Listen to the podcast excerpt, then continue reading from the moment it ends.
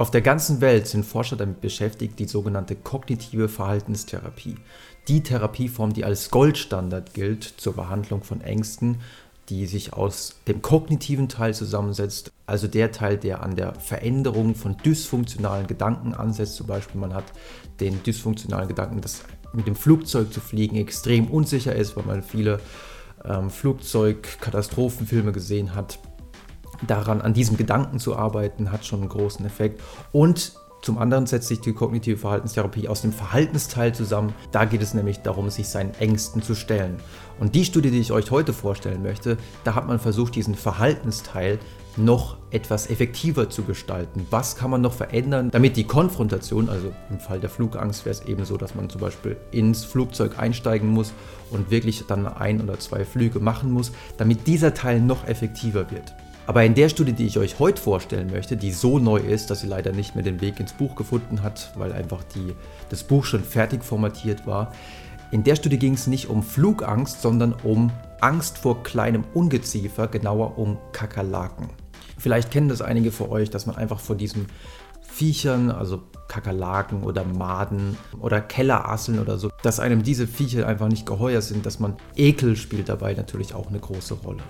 Und ein sehr effektiver Weg, das hat sich in vielen Studien gezeigt, diese Angst vor diesem Ungeziefer zu verlernen, ist einfach, sich mit diesem Ungeziefer genauer auseinanderzusetzen, dass man sich wirklich damit konfrontiert. Und je länger man sich dann, nehmen wir mal an, so eine Kakerlake zum Beispiel, anschaut und je näher man dran geht und je mehr man damit interagiert, vielleicht es auch anfasst, desto mehr nimmt die Angst ab, weil man einfach erkennt, okay, da passiert eigentlich nichts Schlimmes.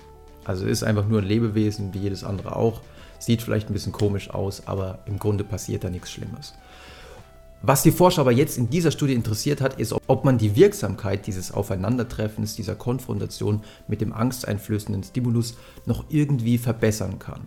Und dazu hat man dann Versuchspersonen per Zufall auf zwei Gruppen aufgeteilt und hat in der einen Gruppe den Versuchspersonen gesagt, für die Wirksamkeit der Therapie ist es wichtig, dass wenn du ähm, auf die Kakerlake triffst, man hatte also eine tote Kakerlake da in dem Raum liegen, wenn du dir die Kakerlake anschaust, ist wichtig, dass du dich nur auf die Kakerlake konzentrierst, dass du dich nicht ablenkst. Und das ist auch wirklich etwas, was man in vielen Fällen der Angsttherapie äh, zu hören bekommt, dass man sagt, okay, konzentriere dich auf den angsteinflößenden Stimulus, weil wenn du dich ablenkst, dann kannst du nicht die Erfahrung machen, dass der Stimulus selber irgendwie äh, wirklich harmlos ist. Wenn ich während einer Konfrontation zum Beispiel aus dem Fenster rausgucke und eben nicht ähm, wirklich mich konfrontiere, dann, dann funktioniert das alles nicht so wirklich gut.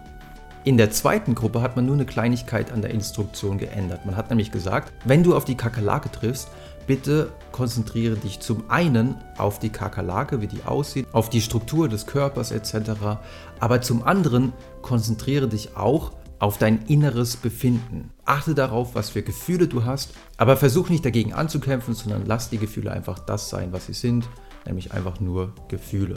Also die Instruktion hier ging also wirklich so in Richtung akzeptanzbasierter Umgang mit dem angsteinflößenden Stimulus. Und man weiß aus anderen Studien, dass die akzeptanzbasierte Therapie im Umgang mit Ängsten auch sehr effektiv sein kann. Also wir haben jetzt hier zwei Gruppen. In der einen Gruppe musste man sich nur fokussieren auf die Kakerlake, also man hatte nur den externen Fokus und in der anderen Gruppe sollte man sich sowohl auf die Kakerlake konzentrieren, aber auch auf die inneren Empfindungen. Ihr könnt euch ja kurz mal fragen, was ihr für effektiver gehalten hättet. Das Ergebnis war jedenfalls, dass es effektiver war, sich auch auf die inneren Empfindungen zu konzentrieren. Das heißt, wem gesagt wurde, sich sowohl auf die Kakerlake als auch auf die inneren Empfindungen, die Angst zu konzentrieren, der war in einer nachfolgenden Testung mehr in der Lage, sich seiner Angst noch mehr zu stellen. Und die Forscher vermuten, dass es daran liegt, dass diese Versuchspersonen noch mehr die Erfahrung gemacht haben, ich stelle mich meiner Angst, ich habe Angst, weil sie haben ja die Aufmerksamkeit auf ihre Angst auch richten müssen, aber ich schaffe es trotzdem, diese Situation zu bewältigen. Und es gibt momentan nicht wenige Psychotherapieforscher, die sagen, dass das vielleicht sogar wichtiger ist als die sogenannte Habituation, nämlich die Erfahrung, dass die Angst im Laufe einer Konfrontation nachlässt. Denn wenn man die Erfahrung macht, dass man Angst hat und die Angst trotzdem aushalten kann und trotzdem normal funktionieren kann, trotz dieser starken emotionalen Belastung, dann führt das wahrscheinlich zu einer stärkeren Selbstwirksamkeitserfahrung und man ist dann eher gewillt, sich in zukünftigen Situationen nochmal der Angst zu stellen.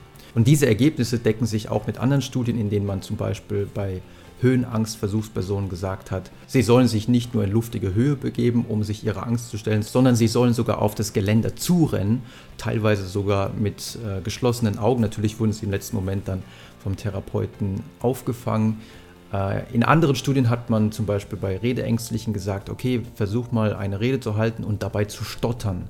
Also man hat gezielt versucht, die Angst maximal zu halten, sodass die Versuchspersonen die Erfahrung gemacht haben, dass sie auch diese Maximalangst ertragen können. Und wenn ihr euch jetzt in Zukunft ähm, immer mal wieder euren Ängsten stellt, um eure Ängste zu überwinden, dann versucht nicht so arg darauf zu achten oder darauf zu warten, dass endlich die Angst nachlässt, sondern versucht auch mal die Angst lange, lange auszuhalten, um dann diesen Motivationsbooster, nämlich die Erfahrung, ich kann es trotz der Angst machen, versucht diesen Motivationsbooster mitzunehmen. Denn all das führt zu mehr psychologischer Flexibilität, etwas, was in der Akzeptanz- und Commitment-Therapie auch sehr wichtig ist und führt letztlich dazu, dass man viel flexibler auf äh, unterschiedliche emotionale Zustände auch reagieren kann. Ich hoffe, ihr fandet das interessant und wenn ihr wollt, sehen wir uns beim nächsten Mal.